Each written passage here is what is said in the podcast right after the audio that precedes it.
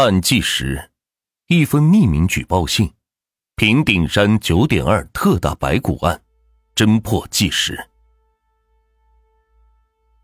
一九九九年八月十六日，平顶山市魏高区东高黄乡一个普通村民李狗娃突然收到了一封匿名来信。看完信之后，李狗娃是不禁倒吸了一口凉气。这封信里边。提及了自己已经失踪了三年的舅舅韩宝。信里面说，韩宝已经被人杀死，尸体就埋在韩宝家专门藏放红薯的地窖里。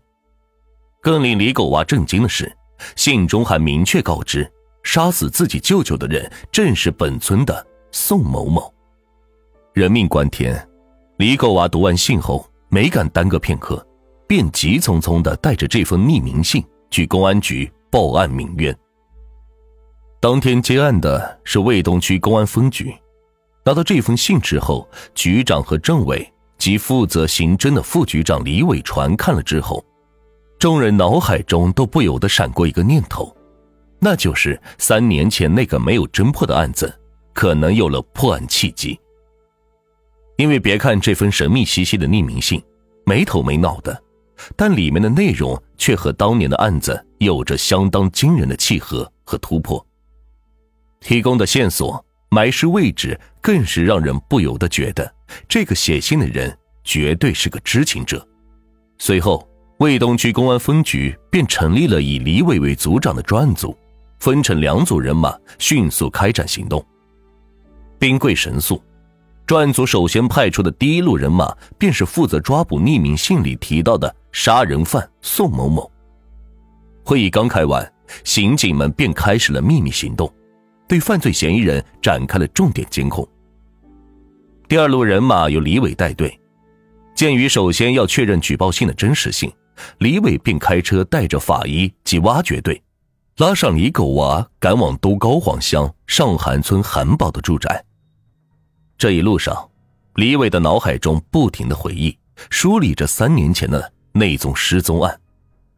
咱们回到案件发生的时间：一九九六年九月二十三日晚，村民铁匠韩某臣因为去给韩宝送东西，却发现韩宝人不在，家里大门也是虚开着，门板还被拆掉了一半。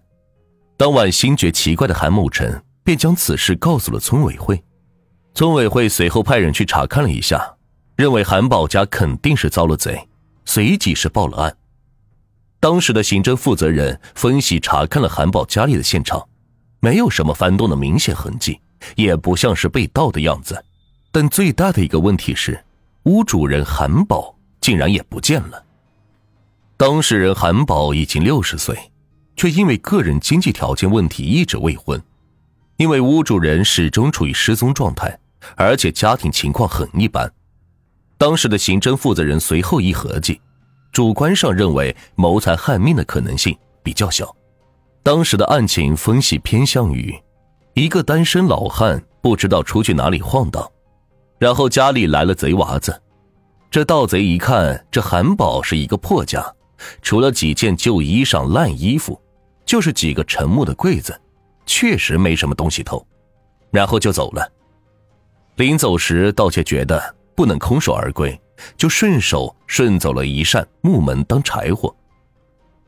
当时存在的最大一个问题便是，韩宝去了哪里？就算是跑到什么地方瞎混，或者出去打工了，可怎么问了一大圈，就是没人知道呢？案件一时是扑朔迷离，陷入困境。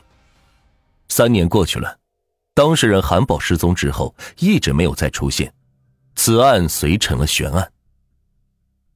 在李狗娃的引导下，李伟一行人来到了韩宝家故宅前。房子不住人，本来就容易损坏。三年过去了，韩宝的家被风雨冲塌，就剩下满地的烂瓦，一片废墟，很难分析得出哪儿是哪儿。随后，在村民的帮助下，整理了许久之后，众人终于在入夜时分找到了地窖的大概位置。专案组工作人员随即是打开车灯，拉上电线，经过一番艰苦挖掘后，终有所得。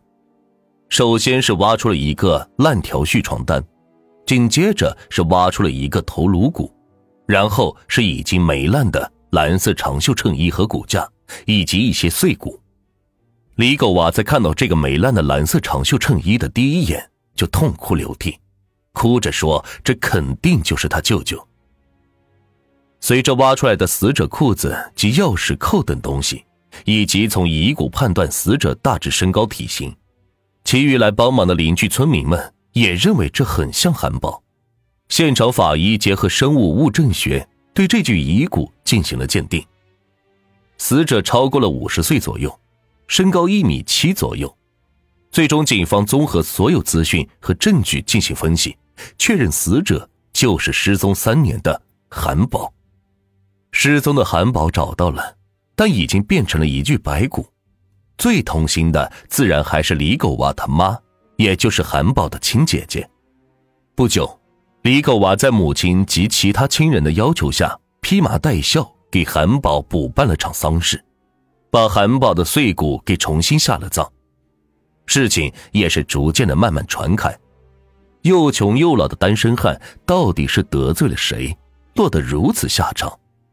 可怜呐，一辈子孤独受穷，被人杀了还不知道杀他的人是谁。乡民们一时是议论纷纷。韩宝这个人命苦，造孽呀！事情传的是沸沸扬扬后。专案组这边压力也是越来越大。根据走访材料，村民们对韩宝生前的评价都挺不错，基本上认为他算是个热心、爱帮助的秉直汉子，没听说跟谁有过过节。专案组翻查了1996年行政人员留下的案件卷宗，韩宝家里当时并无殴斗痕迹。专案人员想来想去。嫌犯能不经意间杀死韩宝并藏尸地窖，而且没有现场打斗痕迹，则说明韩宝是被熟人偷袭，不然一定会挣扎。另外，虽然韩宝家里没有被翻动的痕迹，但是根据村民反馈，案发后韩宝家里的三头耕牛不见了。要知道，在上个世纪九十年代的农村，耕牛可是宝贝啊。三头牛能值大价钱。作案动机最终是清楚了。专案组首先甄别了匿名举报信里边的宋某某，不久基本排除了他的嫌疑。专案组传唤宋某某来到了警察局后，经过调查询问，认为犯罪的可能性较小。首先，宋某某是个低调本分的农村妇女，韩宝失踪时已经结婚并有两个孩子。和单身汉韩宝并不熟悉，几乎没有往来，而且她是个弱女子，杀死一直耕田的老农民韩宝，再拖动掩埋尸体，似乎不具备这样强劲的体力。同时，嫌犯曾偷着卖掉三头耕牛，不让人知晓，也是需要一定人脉的。宋某某为人蔫了吧唧的，看起来就不善言辞，不像是能单独完成这一系列事情的那种人。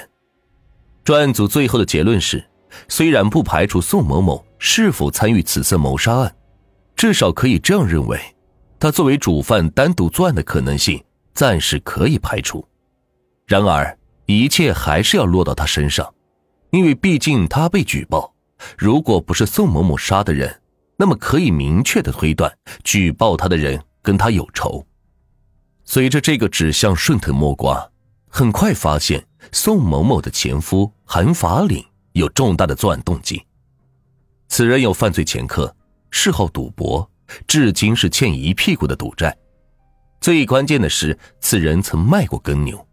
再结合宋某某因为不耻跟韩法岭这样经常家暴，而且把家里输得一塌糊涂的赌棍混日子，主动提出离婚后还带走一双儿女，让韩法岭非常难堪。